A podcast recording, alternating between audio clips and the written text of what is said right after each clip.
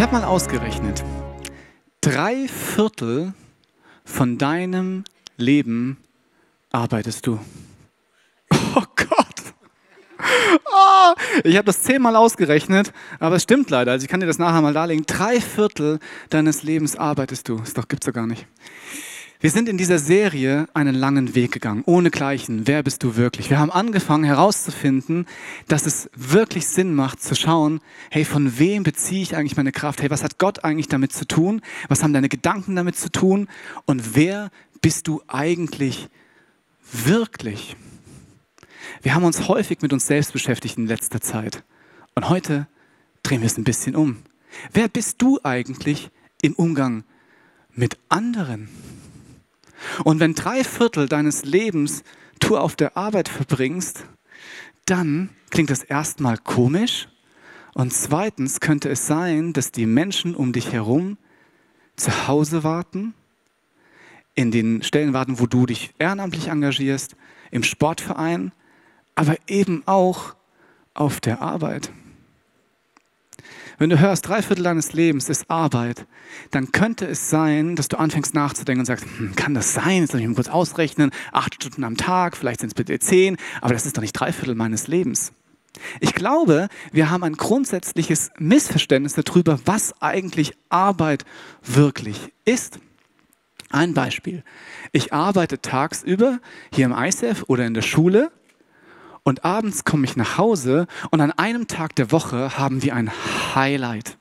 Wir putzen. Oh. Hey, wir machen Musik an, jeder hat unterschiedliche Aufgaben und wir putzen. Ich könnte das Tag ein, Tag ausmachen. Ich hasse es. Und wenn du, wir haben drei Bäder, ich bin für Bäder zuständig und ich bin gut. Ja. Wenn ich zwei Bäder geputzt habe und mir schon der Schweiß runterrinnt, merke ich, wow, das ist Arbeit. Auf der einen Seite bekomme ich Geld für meine Arbeit, zum Beispiel in der Schule, aber zu Hause bekomme ich kein Geld, obwohl es doch auch irgendwie Arbeit ist. Vor einer Woche habe ich etwas Herausragendes getan. Ich äh, habe bei uns im Garten einen Natursteinweg gelegt. Vielen Dank. Ja, das stimmt. Es war mein Projekt. Ich hatte ein Ziel vor Augen, einen Weg. Letzten Endes war es eigentlich so, dass meine Frau ein Ziel vor Augen hatten, einen Weg. Aber ich hatte das dann auch vor Augen und ich habe es umgesetzt. Und zwar mit meinem Bruder und mit meinem Sohn.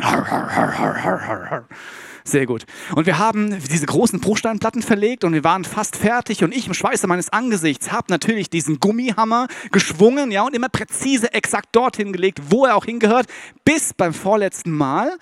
Der Hammer war genau da, wo er hingehört, aber nicht mein Finger. So, wenn du Vollgas mit deinem Hammer auf diesen Stein normalerweise triffst, damit er langsam ins Kiesbett rutscht und plötzlich dein Finger dazwischen ist, kann ich dir sagen, meine ganze Nachbarschaft wusste plötzlich, oh, der Basti verlegt Bruchsteine am Boden. Ja! Und mein Sohn. Und ich bin abends nach, und irgendwann beim, nach, beim als wir dann alles äh, gekehrt hatten, merke ich plötzlich, ah, irgendwas ist mit meinem Knie los. Und ich, Volltrottel, habe den ganzen Tag nicht gemerkt, dass ich im Kiesbett sitze und mein Knie vollkommen zermatscht ist wie Hackfleisch von diesem Kies. Und ich gucke mich an und denke, was habe ich nur gemacht? Und es kam mir dieser Gedanke, hey, es war mein Projekt. Ich war im Flow. Ich habe nur die Steine gesehen. Schmerzen waren mir egal, bis es aufgehört hat. Und ich plötzlich denke, ich voll. Und am nächsten Tag ist geeitert und so weiter. Freunde, das war die Ausgeburt von Arbeit. Anscheinend ist es auf der einen Seite, dass man arbeitet, um Geld zu verdienen, aber es gibt viel vielfältige Möglichkeiten zu arbeiten. Vielleicht bist du Mutter und wir beide wissen als Mütter, äh, dass das Arbeit ist. Dass es sogar vielleicht anstrengender ist als der Mann, der ab und zu nur telefoniert oder was der auch immer so im Büro macht. Dass es wirklich Arbeit ist. Vielleicht engagierst du dich auch in einem Sportverein oder du engagierst dich beim Technischen Hilfswerk oder beim Rotkreuz. Und das Ding nennt sich auch ehrenamtliche Arbeit nicht nur für das, was du Geld beziehst oder was du zu Hause leistest, sondern auch das, was du ehrenamtlich tust, ist doch auf eine Weise Arbeit, oder? Sport. Freunde, es kann mir keiner erzählen, dass das keine Arbeit ist. Ja? Also für mich ist das Arbeit. Ich habe sogar Sport studiert. Freunde, ich würde nie freiwillig Sport machen, wenn es nicht meine Arbeit wäre. Vielleicht ist es bei dir anders, aber es ist laut Definition auch körperliche Arbeit, physische Arbeit. Du verbrauchst Kalorien, je nachdem, was du tust.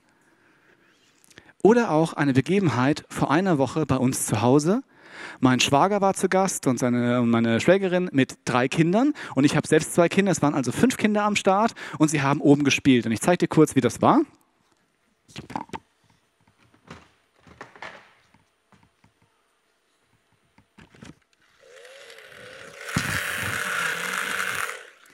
Der kleinste von allen fünf kam irgendwann runter und sagt, und wir unten sitzen und sagen, was macht ihr da oben? Wir machen das Hochbett vom Leon klein. Und du denkst dir als Papa, das werdet ihr nicht tun. Selbst das Spielen simuliert Arbeit. Und zwar eine Arbeit, die du freiwillig tust. Das ist der Unterschied zwischen Spielen und Arbeit. Du tust etwas, was produktiv ist. Aber beim Spielen tust du es freiwillig und du kannst jederzeit aufhören. Der Unterschied ist, dass du eben nicht produktiv bist. Dass du eben kein Bett baust, sondern es vielleicht auch zerstörst. Und dass, wenn du es zerstörst, auch erstmal keine Konsequenzen folgen, außer dass du es mit deinem Taschengeld dein Leben lang bezahlen wirst. Auch Spielen ist zum Teil Arbeit. Besonders merkst du es auch, wenn der HSV 2 zu 9 gegen die Bayern verliert und plötzlich aufs Spiel ernst wird. Und für die Spieler beim HSV wirklich Existenzangst passiert. Wir Bayern sind übrigens Meister. Rock and Roll. Jawohl, das muss mal gesagt werden. Sehr gut. Du siehst, es gibt viele, viele unterschiedliche Möglichkeiten von Arbeit, aber die Frage ist, hey, was tue ich eigentlich, während ich produktiv bin? Ich verwirkliche eigentlich das, was tief in meinem Herzen ist. Verwirklichen bedeutet, es ist erstmal nur in mir und es wird wirklich. Ich glaube fest daran, dass du auf der Arbeit das zum Ausdruck bringst, was eigentlich tief in dir drin ist. Vielleicht kennst du das, dieses Gefühl, eigentlich nicht wirklich zu wissen, ob das, so wie ich es mache, eigentlich gut ist. Dieses Gefühl, hey, ich leiste zwar etwas, aber hat das auch wirklich den Effekt, den ich mir wünsche, dass ich Anerkennung habe, dass man mich respektiert, dass man mir sagt, hey, du bist wichtig, du bist wertvoll für mein Unternehmen, du bist wertvoll für meine Familie, du bist wertvoll für unseren Verein, für unsere Organisation. Du bekommst einen Wert. Und du kennst das vielleicht auch, dass man anfängt zu glauben, hey, vielleicht bin ich gar nicht wertvoll. Vielleicht muss ich etwas tun, damit ich wertvoll bin. Und aufgrund dieser Annahme, dass dir etwas fehlt, dass du etwas brauchst, damit du wertvoll bist, fängst du möglicherweise an, dein Umfeld so zu bauen, dass die Organisation, deine, dass das, was du tust, deine Arbeit dir Wert verleiht. Vielleicht fängst du auf der Arbeit an, mit anderen Kollegen über andere zu reden. Einfach so in der Kaffeeküche und es passiert und plötzlich fängt man an zu sagen, hey, hey, die von der Partnerorganisation, die haben es doch einfach nicht drauf, hey, die haben überhaupt keinen Plan. Oder hey, die Urstel unten aus, aus der Rezeption, wenn die reinkommt, wie die aussieht. Und es passiert so schnell, aber es hat einen Effekt. Du bist plötzlich mehr wert, weil jemand anderes weniger wert ist. Mit welchen Menschen umgibst du dich? Mit Leuten, die es besser können, die einfach das, was du tust, schneller und nochmal viel ordentlicher, gründlicher und effizienter tun können?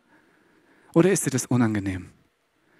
Ah, umgibst du dich mit Leuten vielleicht, die nicht ganz so gut sind, weil man sich dann einfach besser fühlt? Oder in der Freizeit, mit wem gehst du abends weg?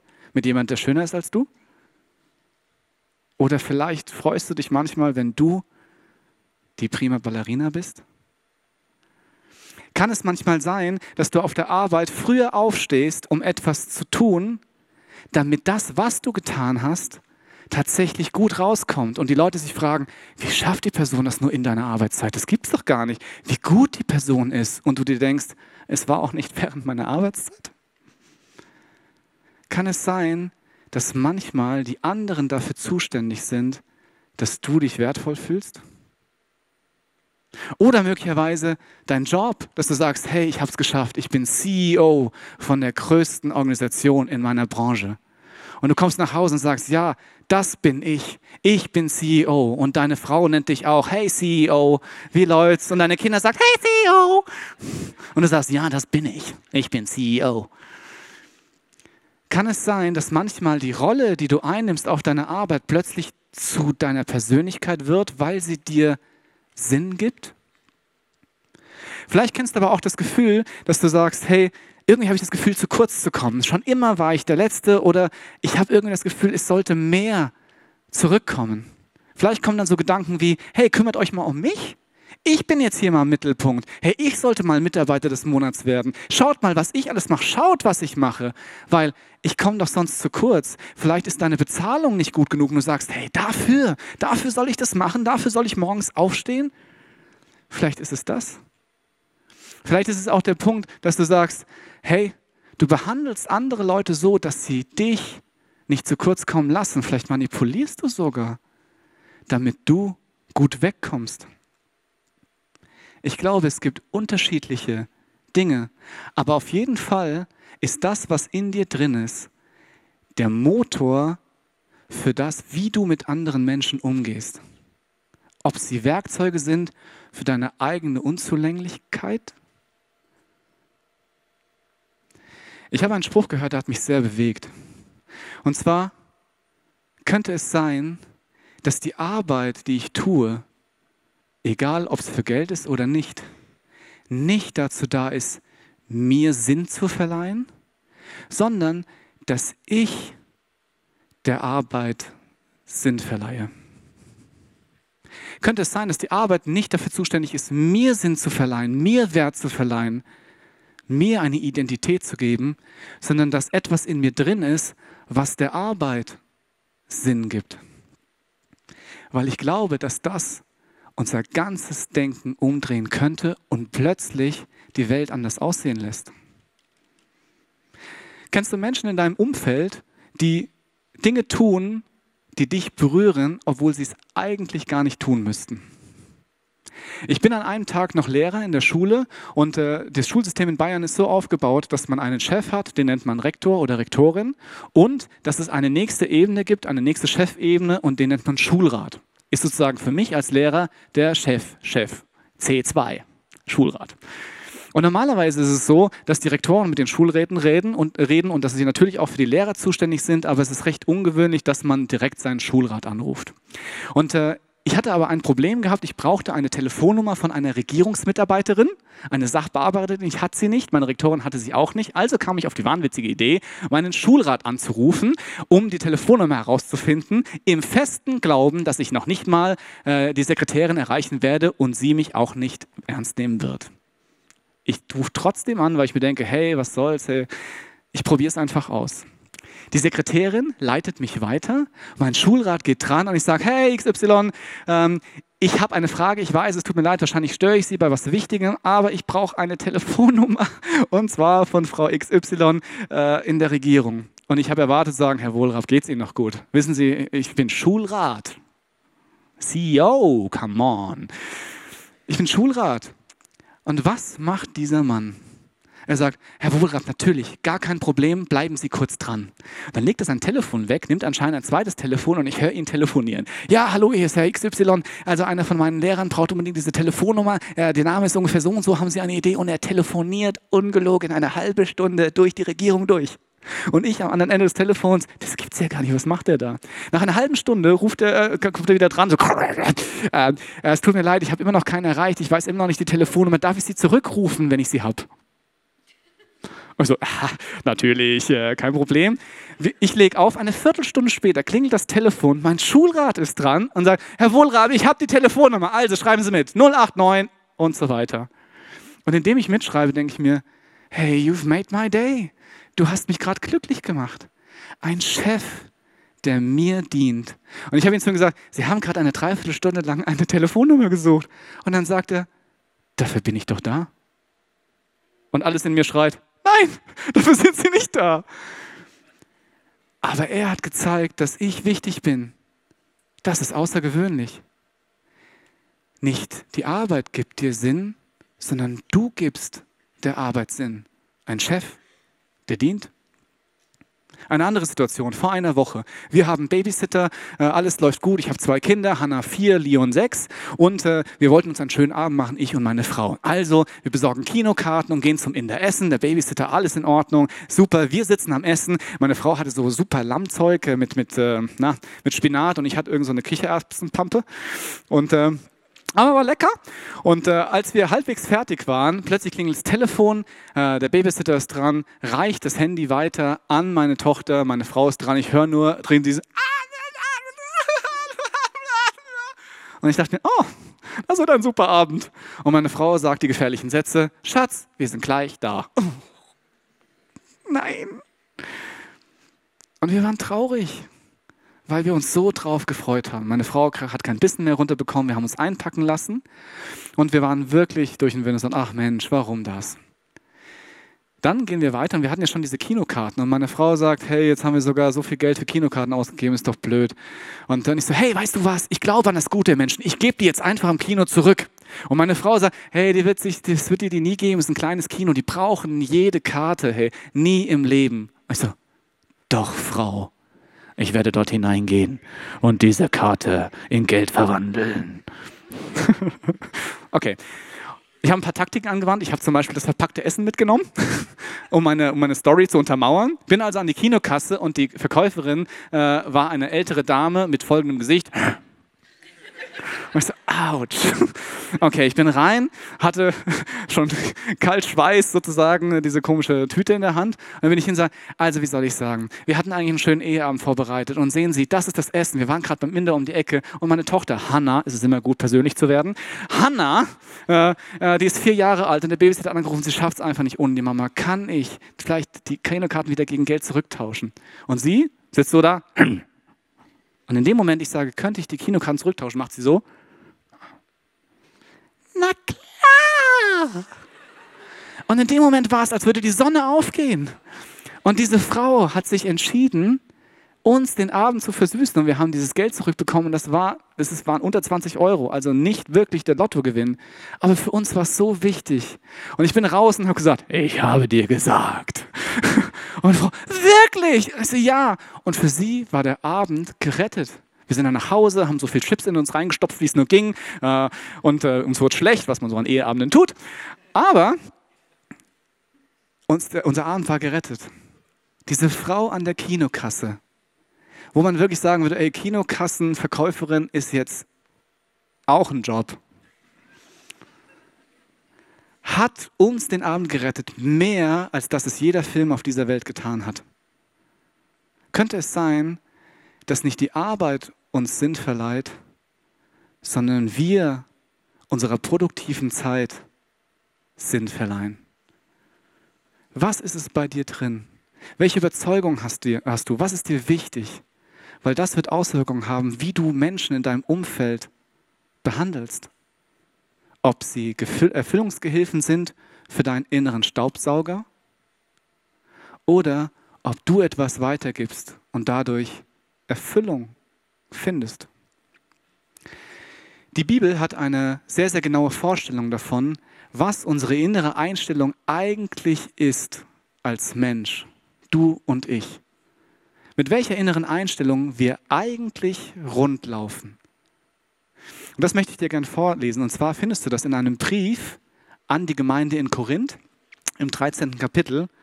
Dort äh, findest du Folgendes.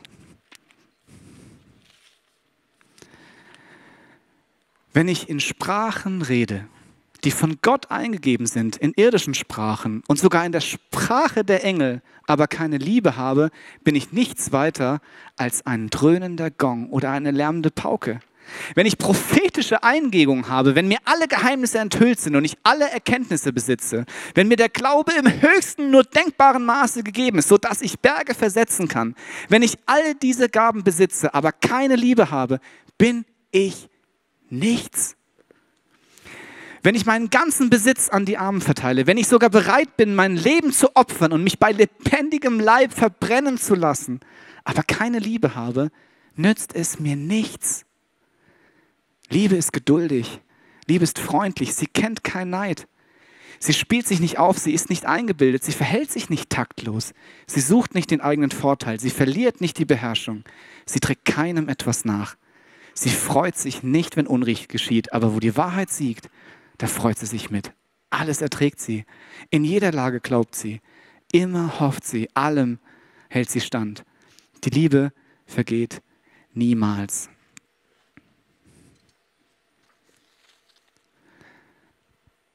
Liebe, könnte es sein, dass du jeden Schrank dieser Welt bei Umzügen tragen könntest?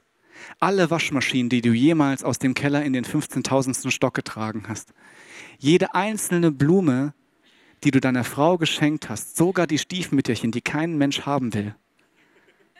Könnte es sein, dass das alles nichts ausmachen würde, keinen Sinn machen würde, hättest du die Liebe nicht dahinter?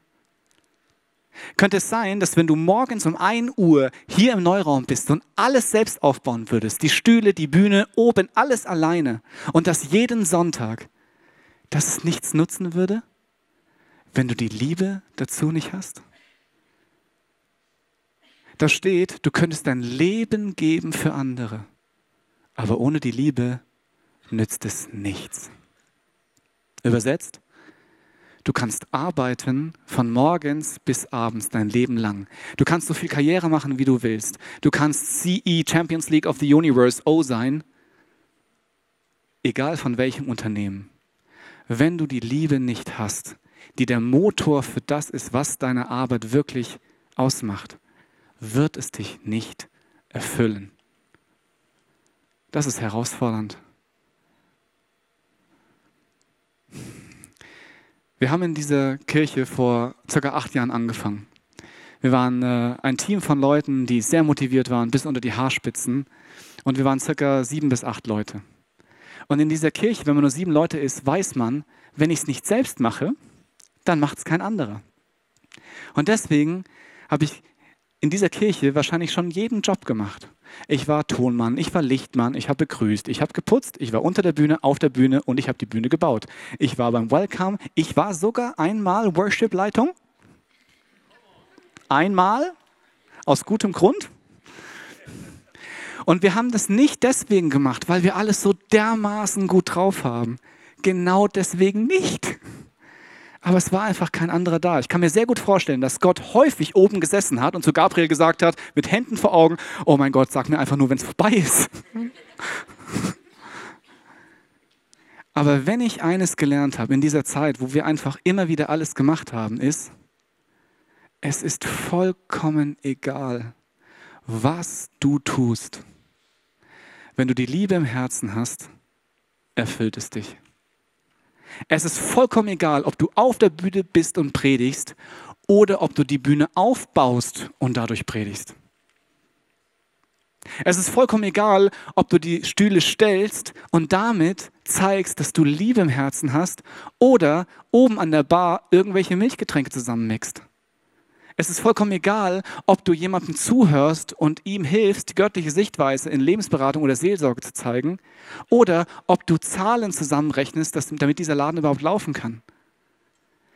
Wir haben viele Dinge getan mit Liebe im Herzen. Zum Beispiel, wir haben aufgebaut. Und es gab Tage, da haben wir geschleppt von morgens bis abends.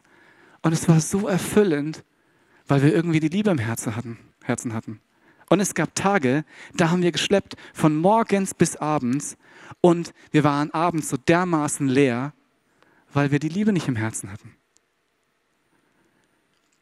Nicht du bist der Sklave deiner Arbeit, nicht die Arbeit gibt dir den Sinn, sondern du gibst der Arbeit Sinn. Es gibt eine Stelle im Kolosserbrief, und zwar findest du das dort im dritten Kapitel. Dort steht, folgendes. Ihr Sklaven, gehorcht in allem euren Herren. Tut dies nicht nur, wenn sie euch dabei beobachten und ihr von ihnen anerkannt werden wollt. Verrichtet eure Arbeit aufrichtig und in Ehrfurcht vor Gott. Denkt bei allem daran, dass ihr für den Herrn und nicht für die Menschen arbeitet. Sklave könnte man falsch verstehen. Aber wenn du heute arbeitest, bist du im modernen Sinne jemand, der sein Leben investiert für eine Sache. Und wahrscheinlich kann es sein, dass du auch auf der Arbeit, wo du Geld verdienst, nicht jeden Tag freiwillig am Start bist. Vielleicht bist du auch nicht jeden Tag freiwillig Mutter. Oder du putzt vielleicht auch nicht freiwillig, sondern weil du eine Verantwortung hast. Aber das Wichtige ist, warum machst du das?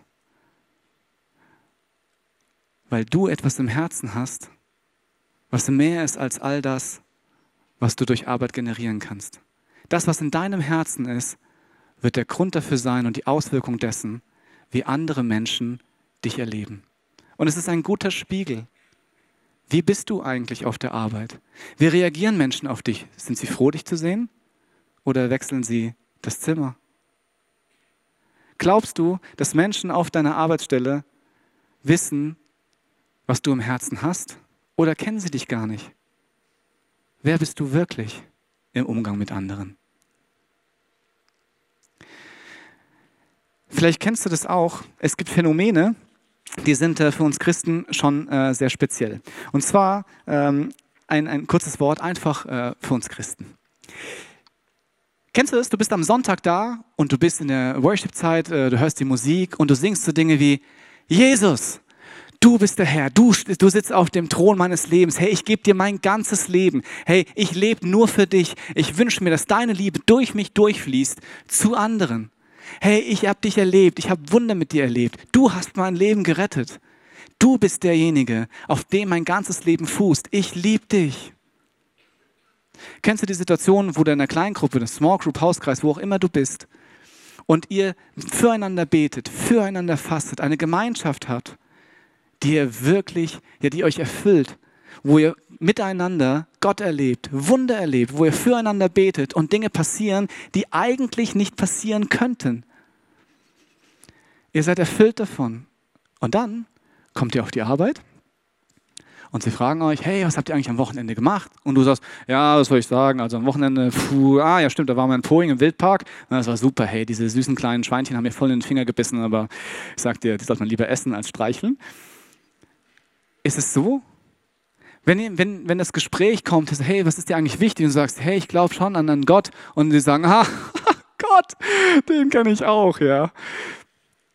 Dass du plötzlich anfängst zu sagen, ah, vielleicht ist es nicht cool, Christ zu sein. Woran liegt es, dass eigentlich das, was uns so auffüllt, bei den anderen gar nicht ankommt? Was könnte der Grund dafür sein? Und ich glaube, es gibt unterschiedliche Gründe. Ein Grund kann dafür sein, hey, du hast es probiert. Hey, ist es wirklich in deinem Herzen und deine Lebensüberzeugung ist, Gott macht wirklich was in meinem Leben. Und du bist auf der Arbeit und hast gesagt, hey, kann ich für dich beten? Und die Person sagt, wenn du mich anfasst, esse ich dich. Und du denkst dir, okay, gegessen werde ich jetzt nicht. Aber und du spürst, wow, das ist Ablehnung. Warum ist das eigentlich so? Warum ist es nicht so, dass wenn man auf der Arbeit ist und sagt, hey, ich bin Christ, alle sagen, endlich mal jemand. Wow, Halleluja, ich warte die ganze Zeit auf dich. Könntest du vielleicht für mich beten? Ich habe gehört, das funktioniert. Warum ist das nicht so? Ich glaube tatsächlich, dass wenn du mit Jesus unterwegs bist, dass sich Dinge in deinem Leben verändern. Vielleicht lässt du nicht mehr. Vielleicht lügst du nicht mehr. Vielleicht beginnst du dein Leben anders zu leben. Und manchmal ist es so, wenn Menschen zusammen sind und sich darüber einig sind, hey, come on, hey, lügen sollte jeder mal und lästern ist vollkommen in Ordnung. Und der Erste kommt und sagt, ich finde es nicht gut. Dann ist das unangenehm. Dann will ich das nicht hören, obwohl ich eigentlich weiß, wie schön wäre es, wenn das wirklich stimmt.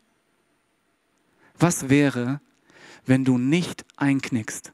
Was wäre, wenn du einfach entspannt dein Leben so lebst, wie es in dir aussieht. Und wenn jemand sagt, hey, ich habe Kopfschmerzen und du hast den Eindruck, ich sollte beten, du es einfach machst und sagst, ja, ich finde es auch ein bisschen strange, aber es, ich glaube, es funktioniert. Und was wäre, wenn es wirklich funktioniert? Du betest und es weg. Was wäre, wenn du nicht einfach nur über Gott redest und über deine Kirche redest, wie cool das ICF ist und hey, was wir für tolle Lichter haben? Das ist vollkommen irrelevant, sondern davon erzählst, was in deinem Leben passiert ist. Ich glaube, es könnte sein, dass sich dann was ändert. Es kann aber auch sein, dass du auf der Arbeit bist und merkst, hey, ich erzähle nichts, weil es Privatsache ist. Vielleicht sagst du, hey, das ist, äh, Glaube ist etwas für mich. Ähm, das, das, hat nichts mit dir zu tun. Äh, ähm, Arbeit ist Arbeit und Glaube ist Glaube und äh, hey, das hat nichts miteinander zu tun. So kann man denken. Aber dann höre ich Jesus reden, der sagt, hey, Glaube ist keine Privatsache. Glaube ist etwas, das dazu da ist, Menschen zu dienen, Liebe zu empfangen und Liebe weiterzugeben, aufzustehen und davon zu erzählen, was dir passiert ist. Nicht zu übertreiben, nicht nur das Gute erzählen, sondern einzulaufen und zu sagen, ich bete seit Monaten es passiert nichts, aber ich habe die Hoffnung, dass was passiert. Zu sagen, ich bete für dich und ich bin auch frustriert, dass es nicht funktioniert. Zu sagen, ich habe erlebt, dass Jesus mein Leben rettet. Zu sagen, ich glaube wirklich, dass Gott mit mir spricht. Und wenn er mit mir spricht, dann spricht er auch zu dir, ohne dass wir in der Klapse sitzen. Könnte es einfach sein, dass es keine Privatsache ist und dass es erst erfüllen wird, wenn man es weitergibt? Vielleicht könntest du auch sagen, hey, es ist einfach äh, mein, naja, vielleicht ist es auch ein bisschen zu nah, aber vielleicht ist Christsein auch nur ein Hobby. So wie wenn man in den Kaninchenzüchterverein geht. Mittwochs trainieren wir Kaninchen Schnellrennen und am Wochenende gibt es Wettkampf. Vielleicht ist es so. So kann man das sehen. Hey, ich gehe in meine Small Group, in meinen Hauskreis es ist wie ein Hobby. Ich treffe dort nette Leute, wir reden über die gleichen Sachen, das macht Spaß. Am Sonntag haben wir eine coole Show und alles ist gut. Aber das ist nicht das, was Jesus vorhatte. Es ist kein Hobby. Es ist dein Leben. Es ist mein Leben. Jesus hat mein Leben gerettet. In vielfältiger Weise. Und er sagt, leb mit mir dieses Abenteuer. Mach's nicht zu deinem Hobby, mach's nicht zu einer religiösen Übung, mach keine Religion. Nicht als Hobby, ich habe heute zehn Regeln befolgt, come on, ich bin Germany's Next Top Christ. Sondern lebe es. Und dann sagt Jesus, dann passiert etwas, was du nicht erwartet hast. Vielleicht ist es auch so, dass du sagst, ich würde es gerne erzählen, wirklich. Ich würde gern voll fasziniert sein von dieser ganzen Jesus-Nummer. Aber ich bin ehrlich, ich erlebe es nicht. Ich bete, ich faste, ich komme sonntags in den Gottesdienst, aber es funktioniert nicht. Ich habe keine Liebe und es passieren auch keine Wunder. Kennst du das? Dann kann ich gut verstehen, dass du es nicht weitergibst. Weil es funktioniert ja nicht. Vielleicht ist es dran, heute den Selbstbeschiss aufzugeben. Sich nicht einzureden, dass es okay ist, dass alle Christen nichts erleben. Das stimmt nicht. Diesen Frust anzugehen und zu sagen, das gibt's doch nicht. Was ist der Punkt? Warum erlebe ich es nicht? Es gibt eine Geschichte, eine Begebenheit mit Jesus, die mich sehr berührt. Fischer sind an einem See und fischen. Sie machen ihre Netze sauber. Sie haben es nicht geschafft. Das sind die Leute, die arbeiten müssen und nicht studieren dürfen. Ihr Tag und Tagesgeschäft ist Fische. Sie riechen nach Fischen und sie fangen Fische. Sie wissen nicht, was Gott für sie vorbereitet hat und sie wissen nicht, welches Abenteuer möglich wäre, welche Dinge tatsächlich möglich wären. Vielleicht genauso wie ich. Vielleicht genauso wie du. Und dann kommt Jesus und weiß, was möglich ist. Geht zu diesen Fischern hin und sagt nur eins. Kommt, folgt mir nach, weil ich bin der Weg, der zu Gott führt folgt mir nach. Ich weiß, dass du nicht weißt, was dich erwartet. Ich weiß, dass du keine Vorstellung davon hast, wer Gott wirklich ist. Aber es gibt einen einfachen Trick. Folg mir nach. Komm mit mir mit. Lern von mir. Schau, wie ich es mache. Schau, ich lässt nicht. Probier es aus. Probier aus, wie es ist, ehrlich zu sein. Probier aus, wie es ist, mir zu glauben, dass du wertvoll bist egal wie du leistest.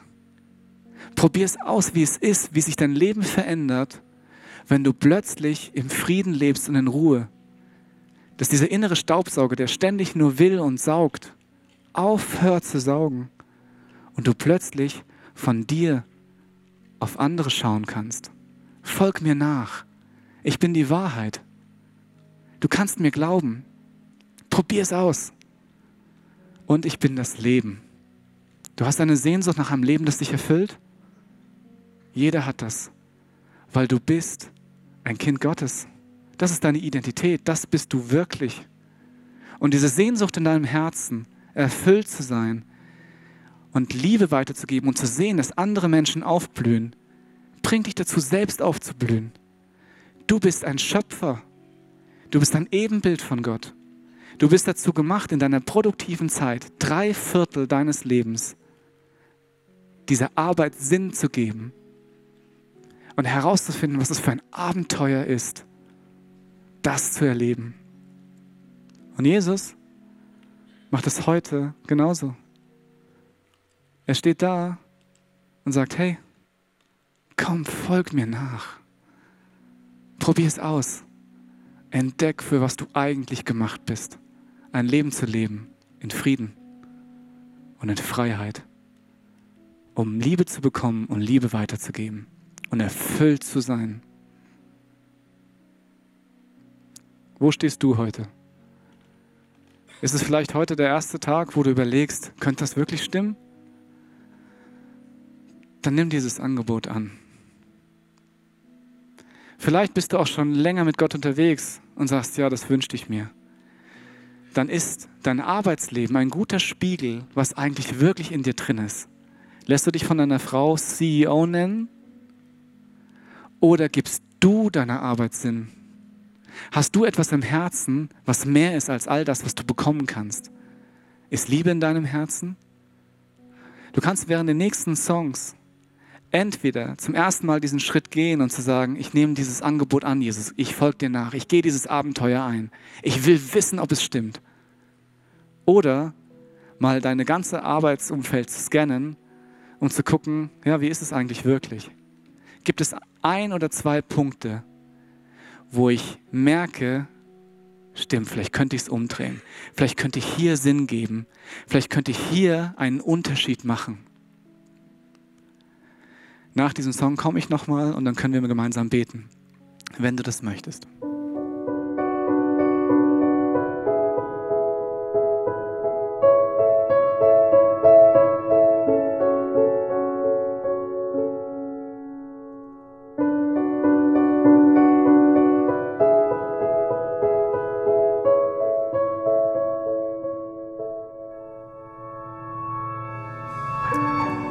Wenn du möchtest, kannst du jetzt einfach mit mir beten. Jesus, was für ein Privileg, was du uns anbietest, dass du mit uns einen Weg gehst, dass du uns einen Sinn verleihst in diesem Leben, der über allem steht. Und dank dir, dass du uns mit einer Liebe beschenkst, die uns frei macht Hey, ich liebe dich so sehr dafür, dass du sagst, hey, kommt, folgt mir nach, probiert es aus, probiert dieses Abenteuer aus und du wirst erleben, wer du eigentlich bist. Du bist ein Kind Gottes, gemacht dafür, in Freiheit zu leben und Liebe zu bekommen und Liebe weiterzugeben. Wir sind dafür gemacht, unserer Arbeit, unserer produktiven Zeit Sinn zu geben und ein Licht zu sein ein Botschafter zu sein von deiner Liebe, so wie du, Jesus, dieser Botschafter warst. Und Herr, ich danke dir, dass du, dass du bei uns bist und dass du uns zeigst, hey, probier mal das aus. Schau mich an. Und Herr, ich möchte dir heute vielleicht zum ersten Mal oder ganz neu sagen, ja, ich will hinter dir herrennen. Ich will herausfinden, ob das stimmt, was du sagst. Ich will herausfinden, was es wirklich heißt, ein Leben zu leben, das du nennst ein Leben im Überfluss. Und ja, ich will frei werden. Ich will diese Sehnsucht in meinem Herzen ja gestillt wissen und ich will ein Leben in Erfüllung leben. Und ich danke dir, dass du uns den Weg zeigst zu Gott, dass du die Wahrheit sagst und dass du dieses Leben bist. Und wenn du das möchtest, segne ich dich jetzt mit dieser Liebe, die allem zugrunde liegt und die uns dabei hilft, Sinn zu stiften, diese Welt zu einem Ort zu machen, den wir uns eigentlich so sehr wünschen und Menschen mit Gott bekannt zu machen durch das, was wir tun und nicht durch das, was wir sagen. Herr, ich danke dir, dass das möglich ist und dass meine Sehnsucht einen echten Grund hat und ich dafür bestimmt bin, es zu leben. Amen.